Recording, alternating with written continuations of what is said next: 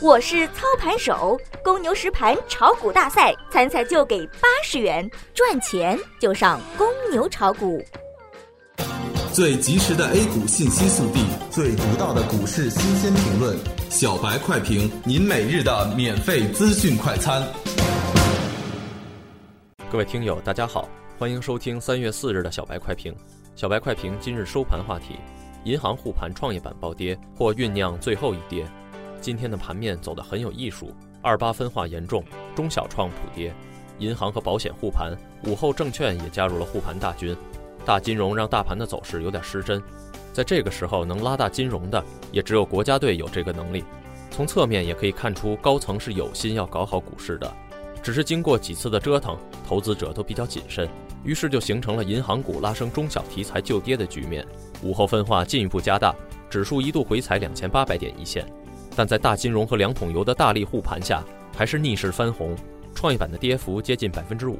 这种分化在以往的交易中是不多见的，这种种迹象表明还是在挤泡沫，尤其是创业板的泡沫。这种情况往往是最后一跌的前兆。现在市场的多空分歧比较明显，短期靠政策驱动，大资金长期入驻的信心并不充足，市场稍微有动静就会上演跑得快。过程中若发生踩踏，造成恐慌，就升级为熊出没了。银行股上涨，个股下跌，最近已经成为魔咒。保险股的数量少，难以对大盘形成带动，只有券商股上涨能带动资金跟风。而且经过回调，券商已经超跌，估值低，低位也有两次大级别的反弹，换手比较充分，存在一定的布局良机，而且流动性充裕。一旦出现其他状况，可以快速的掉头，但是记住不能追高。关于一行三会合并，央行副行长潘功胜，超级金融监管机构只是一个方案，还存在其他方案，相关部门仍在研究之中。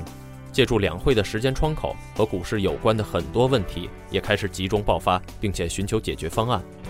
今天沪指上涨十四点三九点，报收两千八百七十四点一五点，涨幅百分之零点五零。沪指成交两千九百五十亿，成交进一步扩大。下周更是交易的重点时间窗口。期待两会能给股市带来更多的上攻动能。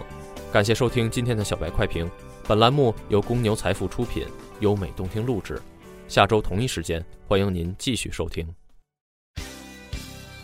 学习玩耍两不误。小白炒股学堂，小白炒股学堂，小白炒股学，小白炒股学堂，小白炒股学堂，你的股神之路从这里开始。本节目由北京公牛股科技有限公司制作出品。